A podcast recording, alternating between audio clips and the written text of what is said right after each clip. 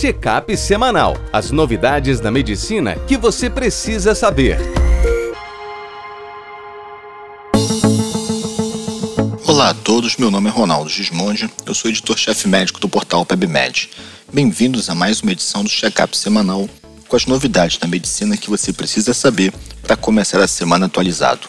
Hoje a gente vai falar do tratamento farmacológico da esteatohepatite não alcoólica, manejo da hipertensão no doente renal crônico, tempo de antibiótico no tratamento da pneumonia pediátrica, fatores de risco por uma forma grave de Covid em crianças e limiar de hemotransfusão no infarto agudo do miocárdio.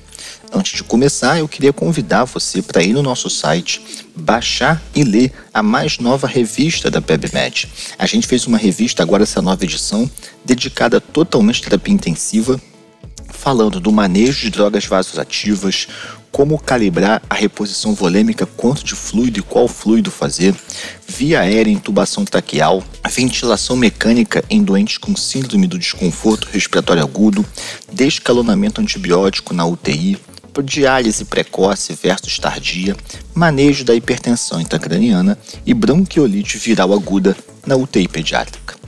Na primeira reportagem, que vem na cobertura nossa do Congresso Endo 2021, manejo farmacológico do paciente com doença hepática gordurosa não alcoólica. Diana Quintanilha, nossa editora de clínica, escreveu e fez a cobertura do Congresso.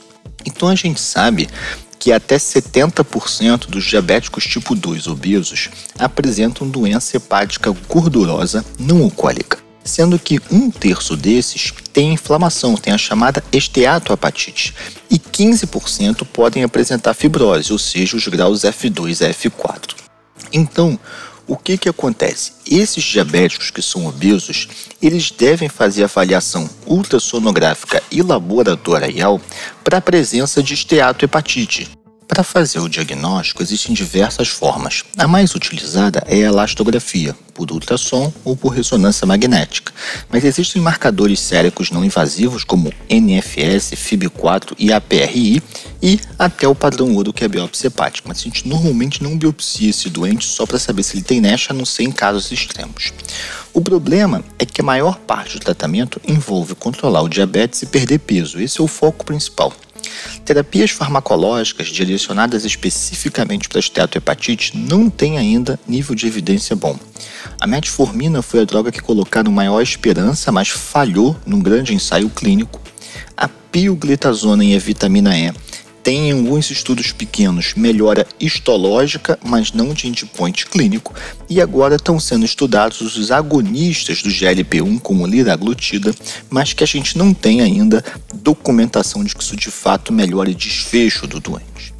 Na segunda reportagem de Roberto Maranhão, CEO da Medfone e agora nosso grande parceiro aqui na PebMed, ele traz novidades do Cadigo 2021, que traz aquelas diretrizes sobre doente renal crônico, nessa vez atualizações sobre o controle pressórico na doença renal crônica.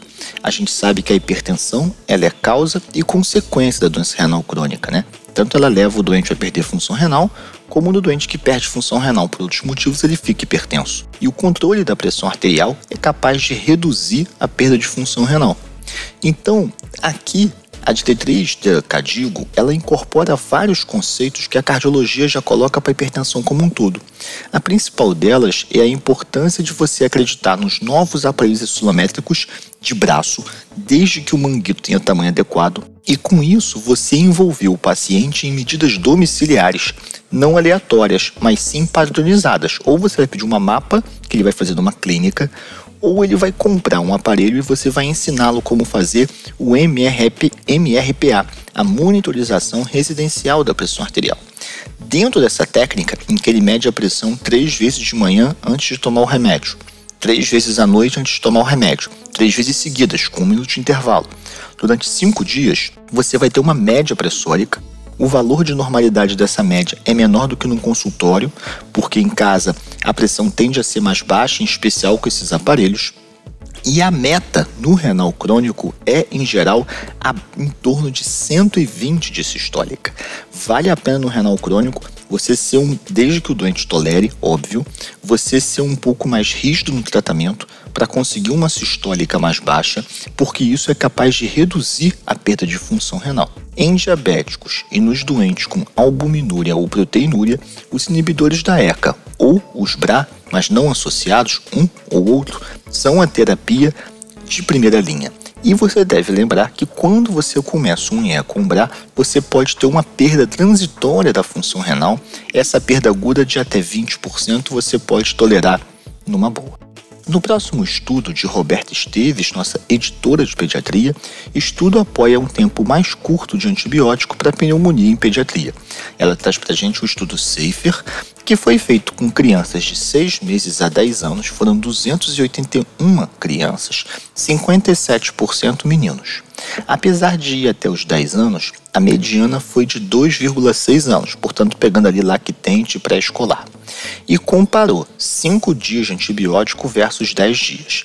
É óbvio que eram pneumonias que não tinham complicação supurativa, então nada de derrame pleural, de abscesso, de broncopneumonia grave, nada disso. Pneumonia comum em criança, e essas pneumonias tinham que ser revistas em 48 a 72 horas. E o doente tinha que estar melhorando.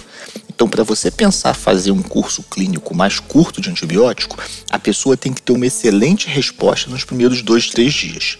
Quando isso acontece, a taxa de cura clínica fica em 88,6% no grupo de tratamento curto e 90,8% no tratamento tradicional.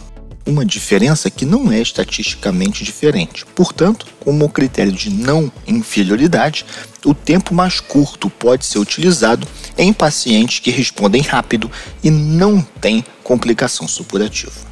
No próximo texto, também em pediatria, Dolores Henriques, que faz nosso conteúdo do Whitebook, falou pra gente quais os fatores de risco para um Covid-19 forma grave em pediatria. Né? Com as novas mutações, a mutação inglesa, que é agressiva, mutação brasileira de Manaus, que é muito transmissível, aumentou a incidência de Covid em criança, que tanto pode ter manifestação respiratória, como uma virose respiratória, quanto na temida síndrome de resposta multissistêmica inflamatória. As formas respiratórias ocorrem em torno da segunda semana de doença, mas a síndrome multi-inflamatória um pouquinho depois é uma manifestação mais imunológica, um pouco mais tardia em relação à manifestação da virose em si, né?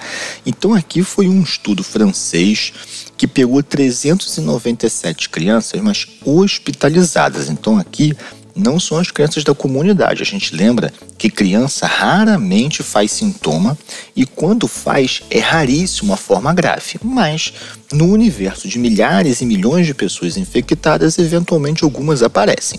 Então, na França, em 2020, eles conseguiram catalogar 397 crianças internando. A média de idade foram 16 meses. Um terço delas tinha doenças de base. Os sintomas mais comuns foram febre, sintomas gerais de virose, como tosse, e um terço com sintoma digestivo, dificuldade de se alimentar e diarreia. Os marcadores inflamatórios, ao contrário do adulto, não foram tão importantes assim. Dessas 397 que internaram, então das 397 que internaram, 7 morreram. 11% fizeram formas graves, então em torno de 30 crianças, tá? Então o que que acontece? As crianças de 3 meses a 12 meses, os lactentes mais jovens, né, no seu primeiro ano de vida, depois que saíram para o Natal, eles tiveram mais sintomas respiratórios, tá? Menos casos graves, só 6%.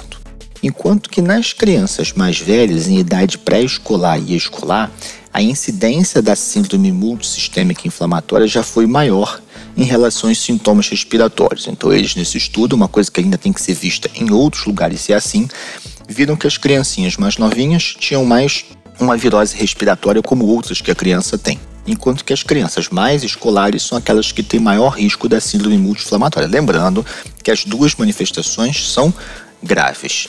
E quais são os fatores de risco pós-análise multivariada que está associado com Covid grave? Então, as crianças mais velhas, por causa desse risco da síndrome multissistêmica inflamatória, a presença de hipoxemia, porque é um marcador importante de disfunção respiratória, ou uma proteína C reativa maior ou igual a 8 miligramas por decilitro.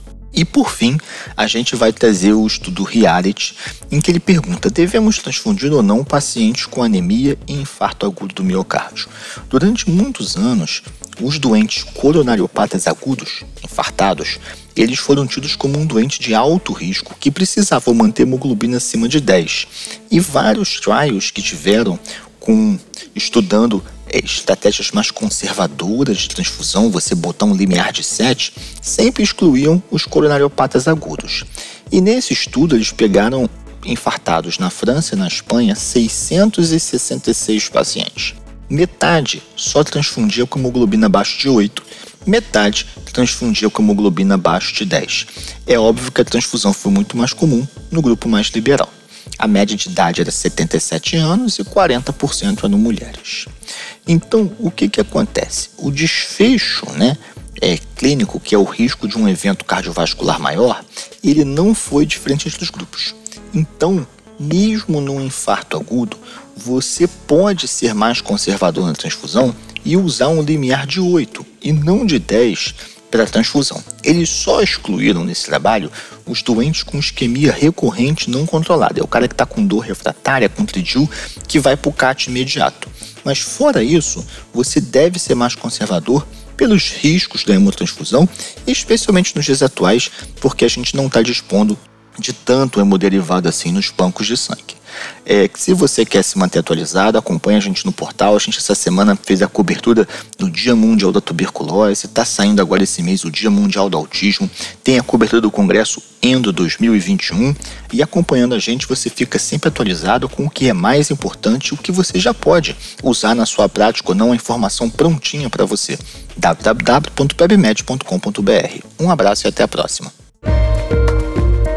Este foi mais um check-up semanal com as novidades da medicina da última semana.